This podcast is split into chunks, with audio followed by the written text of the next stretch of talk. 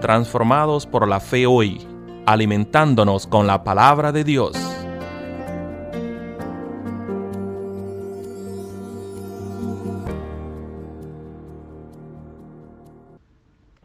Buenos días, hermanos y hermanas. Estamos ya en Semana Santa, esta semana donde revivimos de nuevo, de una manera muy especial y profunda, los últimos días de nuestro Señor Jesús en la tierra. Oramos porque esta semana en realidad sea una experiencia transformadora en nuestras vidas, que podamos acercarnos mucho más al Señor y encontrar en su cruz la nueva vida que Él nos dio con su resurrección. La lectura bíblica para la meditación de hoy se encuentra en el libro de Génesis, capítulo 37, los versículos del 1 al 11, y dicen así. Jacob se quedó a vivir en la tierra de Canaán, donde su padre había vivido. Esta es la historia de la familia de Jacob.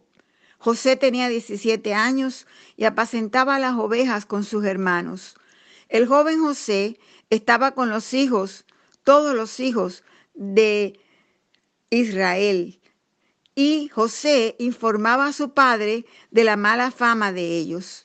Israel amaba a José más que a todos sus hijos, porque lo había tenido en su vejez. Por eso le hizo una túnica de diversos colores.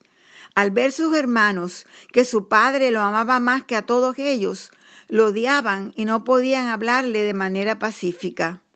Palabra de Dios. Todos sabemos la historia de José, pero hoy nuestra meditación se va a enfocar solamente en los primeros años de su juventud y la dinámica de relaciones que existía en su familia.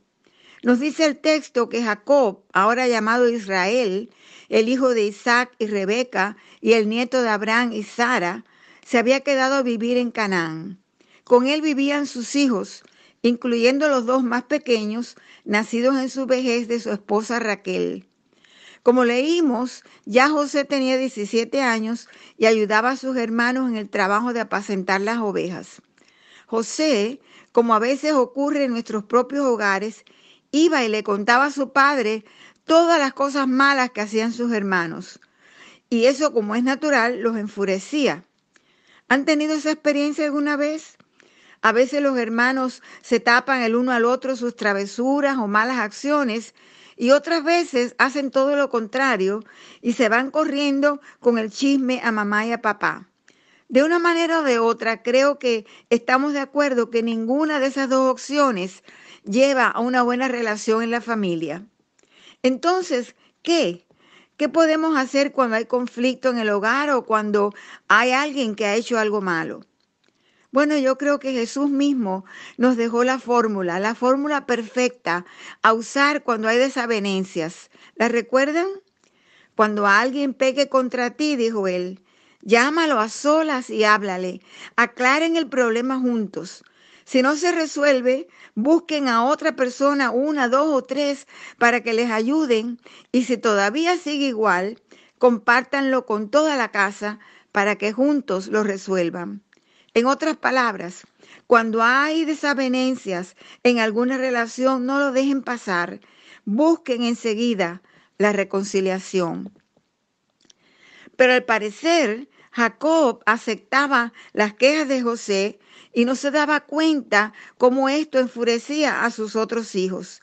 Tampoco se daba cuenta que la hermosa túnica de muchos colores que le regaló como una expresión de su amor los llenó de celos y de envidia. El relato bíblico nos dice que Jacob amaba a José más que a todos los demás, porque era hijo de su vejez. Y ese amor lo hacía tan público, era tan obvio, que José era su favorito, que eso llenaba de más pesar y furor a sus hermanos mayores. Para rematar aquella situación, José empezó a tener sueños donde él siempre aparecía en el centro mientras que sus hermanos le servían. Y ya sabemos la historia. Los celos y la envidia llegaron al odio y a la decisión de eliminar a José de sus vidas y venderlo a Egipto, donde pasó el resto de su vida y donde, gracias a Dios, se convirtió en bendición para Egipto, para los pueblos a su alrededor y en especial para su padre y para los hermanos que por envidia lo habían vendido. ¿Quiere decir esto entonces que no debemos expresar nuestro amor a las personas a quienes amamos? No, claro que no. El amor es el sentimiento más hermoso que nos acerca a Dios y es por lo tanto el lazo más sólido de unidad tanto en la familia como en la iglesia o en nuestra comunidad. Y debemos expresarlo abierta y espontáneamente. El problema es cuando el amor que le demostramos a uno de nuestros hijos o a uno de nuestra familia provoca celos y envidias en nosotros y no hacemos nada para arreglar la situación. El problema es cuando solo tenemos atenciones y elogios para uno de nuestros hijos e hijas o para uno de nuestros compañeros de trabajo o para alguien eh, en la familia y no nos damos cuenta de que hay otros alrededor que también necesitan una afirmación de amor. Expresar el amor es bueno e importante. Todos necesitamos ser amados y afirmados. En estos días de Semana Santa recordamos de una manera palpable la máxima y desgarradora expresión de amor de Dios para nosotros.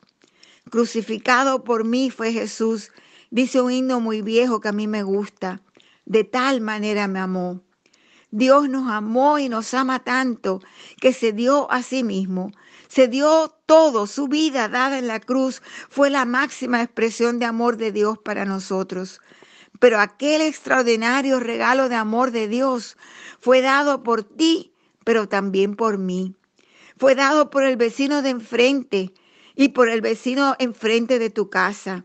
Fue dado por la persona que amamos y por la que ni siquiera nos gusta o no conocemos. Fue dado por todos sus hijos e hijas por igual cada uno relacionándose con Dios de manera única y diferente, según el momento o la situación, pero todos y todas amadas de manera igual por nuestro Señor. ¿Cómo están las relaciones en tu familia, en el trabajo, en la comunidad o en la iglesia? ¿Cómo puede nuestro amor tocar a todos y ser instrumento de unidad y no de división y de celos? Oremos para que Dios nos ayude a amar tanto que no dejemos a nadie atrás. Oremos porque el Señor nos ayude a amar tanto que seamos los primeros en pedir perdón y rectificar, que seamos los primeros en perdonar. Oremos para que Dios nos ayude a que la expresión de nuestro amor sea fuente de gozo y de unidad. Señor, te damos gracias por el amor tuyo tan grande y tan hermoso. Te damos gracias porque el amor que sentimos para nuestros hijos e hijas, para nuestras familias y nuestras amistades, es el amor que tú pones en nuestros corazones. Oh Señor, ayúdanos a amarnos a todos de manera igual.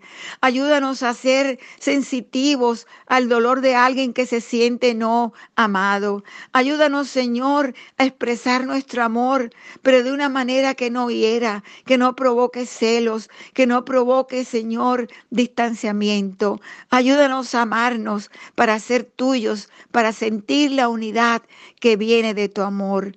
En el nombre de Cristo te pedimos que nos llenes de tu presencia y que brote de nosotros siempre tu amor. Amén y amén.